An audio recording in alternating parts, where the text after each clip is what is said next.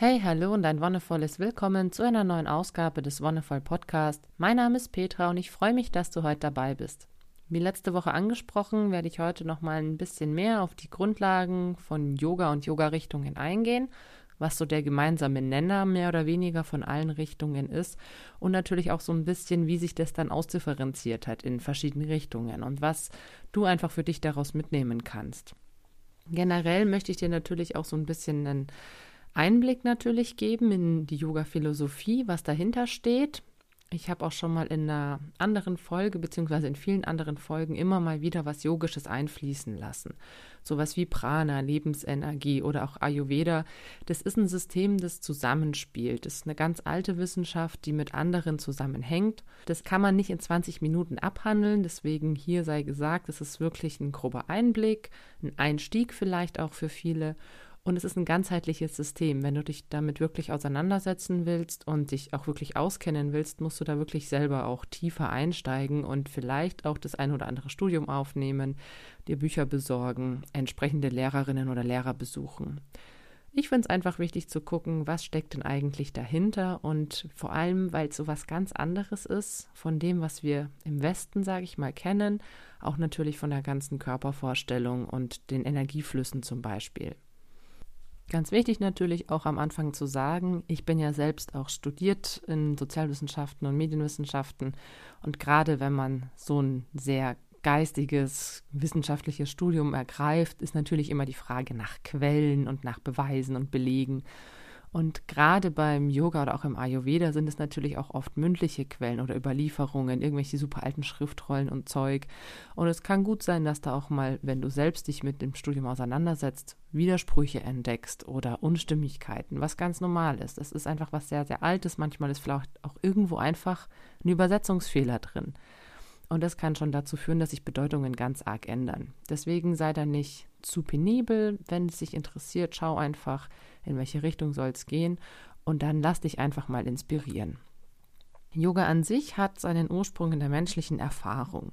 Es ist eigentlich eine Technik oder auch mehrere Techniken, die für ein gesundes und glückliches und vor allem auch bewusstes Leben sorgen sollen. Und deswegen hat es für mich eigentlich auch so viel gebracht, weil gerade dieses Bewusstwerden und dieses Erkennen von einerseits den eigenen Lebensumständen und natürlich auch die entsprechende Veränderung hin zu einem gesünderen und auch nachhaltigeren Lebensstil sind was, was sich für mich mit dem Yoga ganz gut vereinbaren lässt.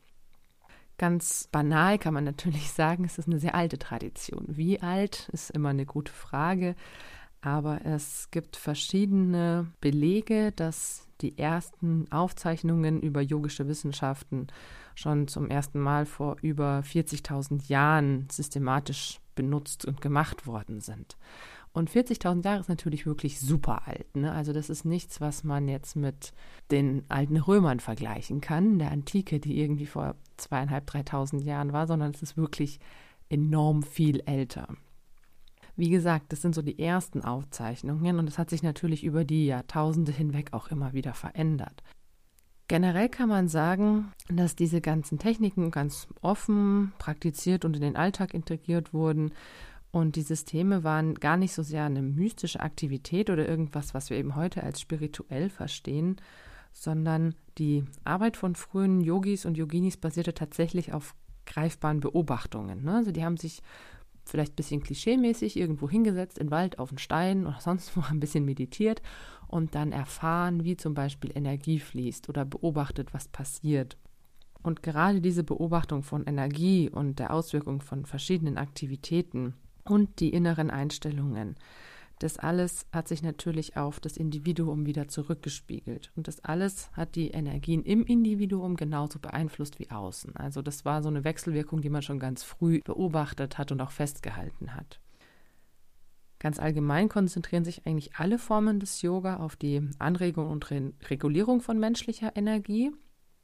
Und Energie ist sowas, ja, das ist eben wahrscheinlich das, was auch am schwersten zu fassen ist. Was ist Energie für uns? Ist es unsere Lebenskraft? Ist es eben dieses Prana, wie es auch im Kundalini-Yoga heißt? Es ist im Endeffekt das, was uns auch in gewisser Weise antreibt. Also auch da hast du einen ganz schönen westlichen, greifbaren Vergleich, wenn du einfach auf Nahrungsmittel guckst und deinen Körper, der auch gewisse Energie verbraucht, das in Kilojoule und Kilokalorien gemessen wird. Das ist ja auch Energie. Und auch wir im Westen haben ja Einheiten, physikalische für Energie. Das würde jetzt zu weit führen, da Parallelen zu ziehen, wie quasi diese Vorstellung im Yogischen von Energie und im westlichen Physikalischen von Energie zusammengreifen, aber da gibt es auch ganz schöne Abhandlungen drüber. Im Endeffekt geht es auch bei dieser Energie um Bewusstsein. Es ist nicht einfach nur irgendwie eine Art von wirrer Aura um dich rum. Es, Energie hat verschiedene Formen und unter anderem gibt es eben eine Form davon, die so das Bewusstsein beeinflusst wie wir mit uns, mit unseren Mitmenschen und vor allem auch so mit diesem höheren Selbst agieren.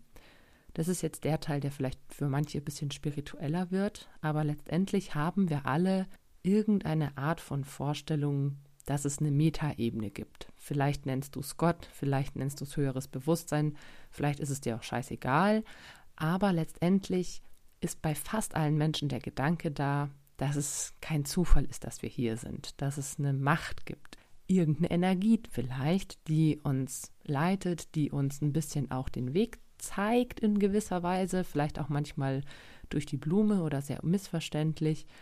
Aber letztendlich hängt alles irgendwie zusammen und auch da gibt es ja in der Quantenphysik ganz spannende Beobachtungen, die das eigentlich auch genauso widerspiegeln. Also es gibt eigentlich keinen Zufall. Es gibt wahrscheinlich schon irgendwas, das uns mitbestimmt, mitlenkt. Und im Yoga ist das eben die Vorstellung von so einer Art Meta-Überbewusstsein, in dem wir alle integriert sind.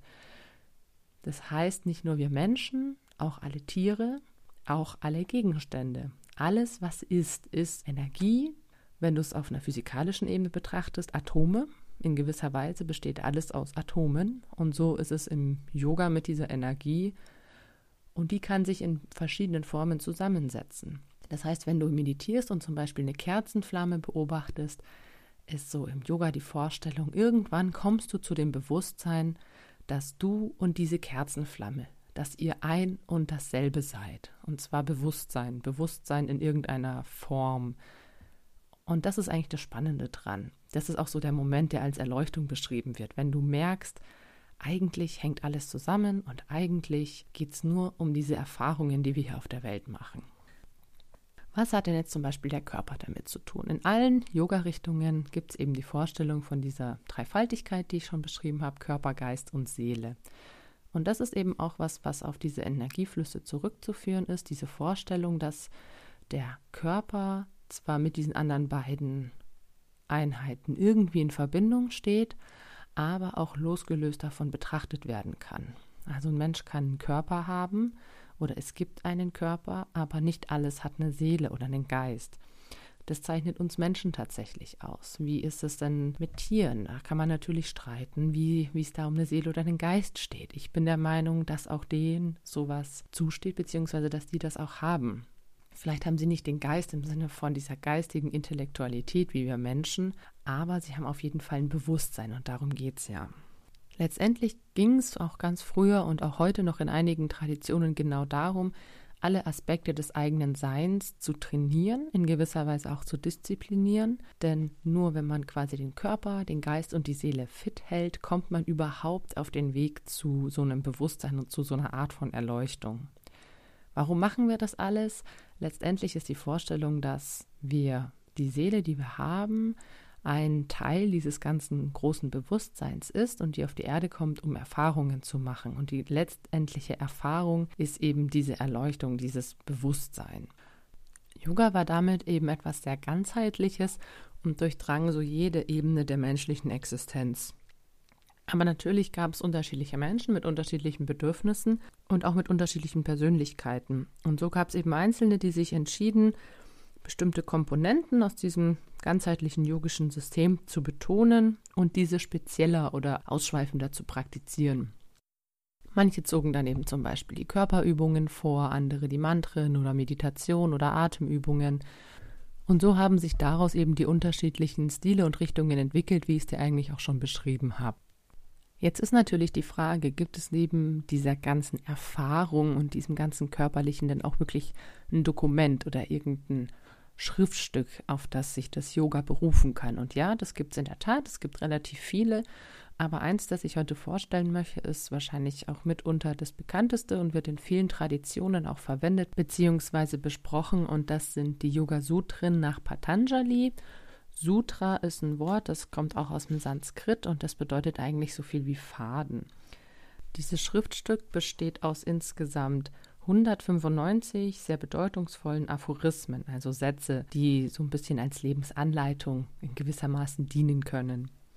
Diese Yoga-Sutren sind so das ultimative Werk, wenn es über Yoga geht, und sie geben einen Überblick über Ziele, Philosophie und Strukturen der Disziplin des Yoga und der Meditation an sich. Außerdem erklären sie, dass der Prozess des Yoga darauf beruht, dass die Veränderung oder die Wellen im Geist kontrolliert werden. Das habe ich auch schon mal erwähnt. Yoga ist die Beruhigung der Wellen im Geist, also das zur Ruhe kommen und das Ruhe finden. Es werden insgesamt acht Arme im Yoga beschrieben, die essentiell für die Yoga-Praxis sind. Acht Arme ist auch wieder eine etwas holprige Übersetzung, würde ich sagen. Ich würde eher von acht Schritten oder Stufen oder Ausprägungen reden, weil Arme, ist, da denkt man irgendwie gleich an so eine indische Gottheit mit acht Armen. Vielleicht kommt es auch tatsächlich daher, aber im Endeffekt sind es Stufen oder Schritte. Auf diese acht Schritte möchte ich jetzt noch ein bisschen detaillierter eingehen. Im Endeffekt ist das auch wieder nur eine Strukturierung oder eine Fassung von Erfahrung und ein System mit acht Teilen und nochmal Untergliederungen ist natürlich schwierig, es so abzugrenzen. Manchmal greifen die auch ineinander, aber versuch dich einfach mal so, wie ich es dir erzähle, darauf einzulassen. Diese acht Stufen sind Yama, Niyama, Asana, Pranayama, Pratyahara, Dharna, Dhyana und Samadhi. Das sind alles Wörter aus dem Sanskrit, die verschiedene Bedeutungen haben. Und letztendlich geht es in dem ersten Schritt Yama um Beherrschung. Es ist eine Beherrschung im Sinne von einer Disziplin, einer eigenen Disziplin und auch eine Form von Umgang. Das erste Yama ist die Nichtverletzung. Und es ist schon in der Bedeutung eigentlich drinnen. Es geht darum, Mitgefühl, Geduld und Liebe für sich selbst und für andere zuzulassen und auch ein gewisses Selbstwertgefühl und Verständnis. Das ist die Nichtverletzung. Das zweite ist die Wahrhaftigkeit. Da geht es einfach um Ehrlichkeit, Vergebung, Nichtbeurteilung. Also wir können Sachen wahrnehmen, wir können die für uns aufnehmen, aber eben nicht als gut oder schlecht abstempeln, sondern wertfrei beurteilen. Dann geht es auch darum, Gefühle einzugestehen, eine liebevolle Kommunikation, da werde ich auch nochmal extra drauf zu sprechen kommen. Und das Loslassen von Masken, also dass wir unsere Rollen ablegen, dass wir Gehabe ablegen, mit dem wir uns irgendwie aufspielen wollen, sondern wirklich zu uns selbst finden. Dann kommt das Nicht-Stehlen, das ist die rechte Verwendung von Ressourcen, Loslassen von Eifersucht, dass wir eben nicht immer neidisch sind und auch ganz wichtig, das Kultivieren von einem Gefühl von Selbstgenügsamkeit und Vollständigkeit. Dann kommt die Sinneskontrolle, also das Kanalisieren von Emotionen und Mäßigung. Und als letztes die Nicht-Besitzgier. Also auch das hängt ja ein bisschen zusammen. Die Erfüllung der Bedürfnisse und nicht so sehr der Wünsche. Also das ist so die erste Stufe, die fünf Yamas. Nicht-Verletzung, Wahrhaftigkeit, nicht stehlen, Sinneskontrolle und nicht Besitzgier. Und dann kommst du auch schon auf die zweite Stufe, wenn du das quasi gemeistert hast. Das ist dann Niyama und auch das ist eine Form von Disziplin. Das erste war eine Form von Beherrschung, jetzt kommt die Form von Disziplin. Da sind die fünf Aspekte Reinheit, Zufriedenheit, Reinigung und Eifer, Studium und Hingabe. Im Endeffekt geht es auch hier darum, dass du in der Reinheit einen ausgewogenen Geist hast, gute Gedanken, eine Sprache und auch eine Reinheit des Körpers. Also sowohl auf einer mentalen als auch auf einer körperlichen Ebene rein bist. Die Zufriedenheit setzt sich auch in Dankbarkeit oder Akzeptanz durch, dass wir gelassen im Umgang mit Erfolg oder Versagen einfach handeln können. Die Reinigung und der Eifer beinhalten die Entschlossenheit und auch die Bereitschaft zu praktizieren. Das heißt, wir legen hier für uns fest, wie wir praktizieren wollen, was wir machen wollen. Da kommt zum Beispiel sowas dazu, wie stehen wir jeden Morgen auf, um Yoga zu machen oder vielleicht auch um Laufen zu gehen. Auch das ist ja eine Form von Eifer und von Reinigung in der Hinsicht, dass du deinen Körper und deinen Geist erstmal frei macht von, von Belastendem. Dann kommt das Studium, also auch die Betrachtung und Meditation und natürlich in der Hinsicht auch die Wissenserweiterung. Und die Hingabe und Ergebenheit ist das, was ich vorhin schon versucht habe, so ein bisschen mit dieser höheren Macht zu beschreiben, dass du eben einen Glaube hast, dass du dich in einen gewissen Dienst stellst. Für dich, für andere, für die Welt, für das höhere Bewusstsein, für irgendwas. Du brauchst sozusagen eine Art Sinn, um überhaupt aufzustehen.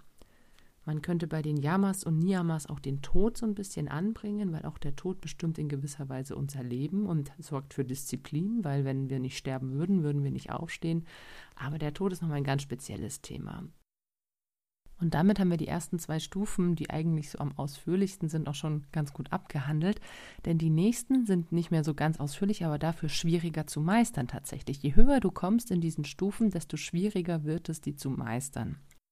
Die nächste Stufe ist eben Asana. Das, was wir auch als Begriff aus dem Yoga kennen, die Körperhaltung. Auch eine Körperhaltung für Gesundheit, für Meditation, eine Beweglichkeit, eine Flexibilität in Körper und Geist. Das ist das, was Asana ausdrückt. Die nächste Stufe des Pranayama, also die Kontrolle vom Atem, von Prana, dieser Lebenskraft, die du mit dem Atem eben leiten und kontrollieren kannst.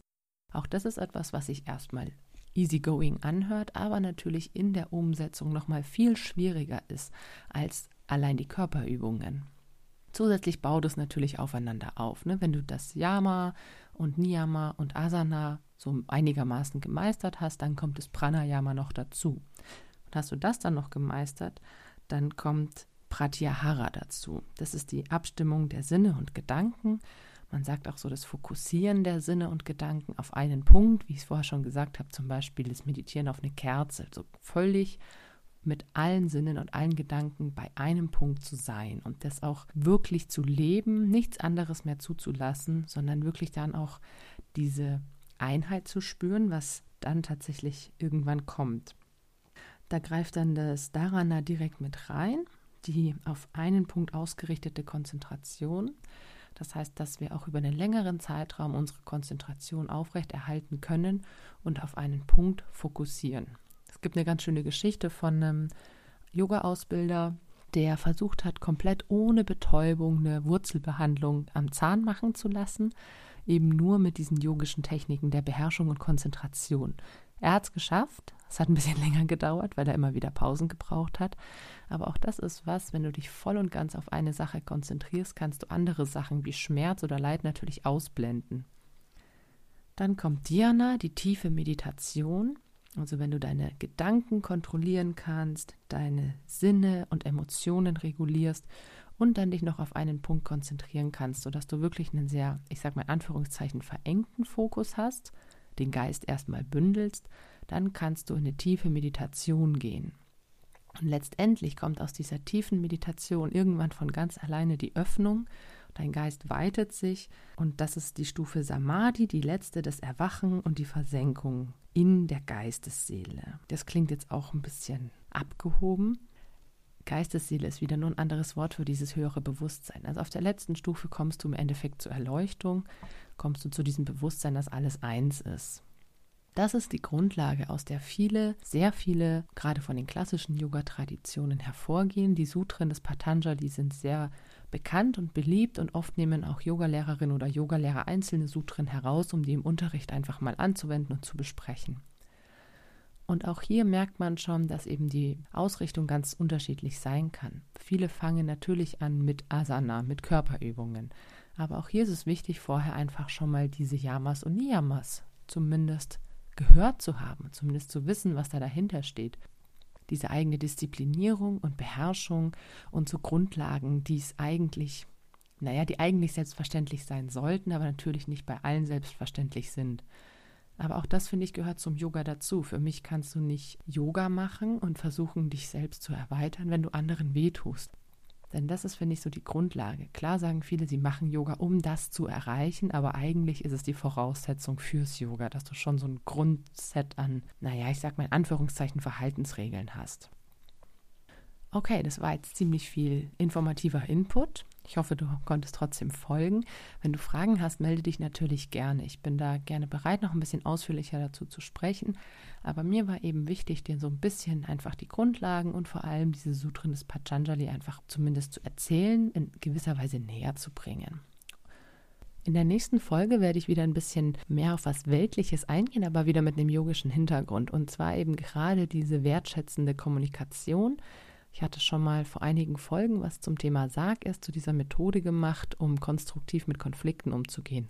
Und auch im Yoga gibt es einfach gewisse Kommunikationsregeln in Anführungszeichen. Manchen werden die ziemlich banal erscheinen, aber sie sind super essentiell.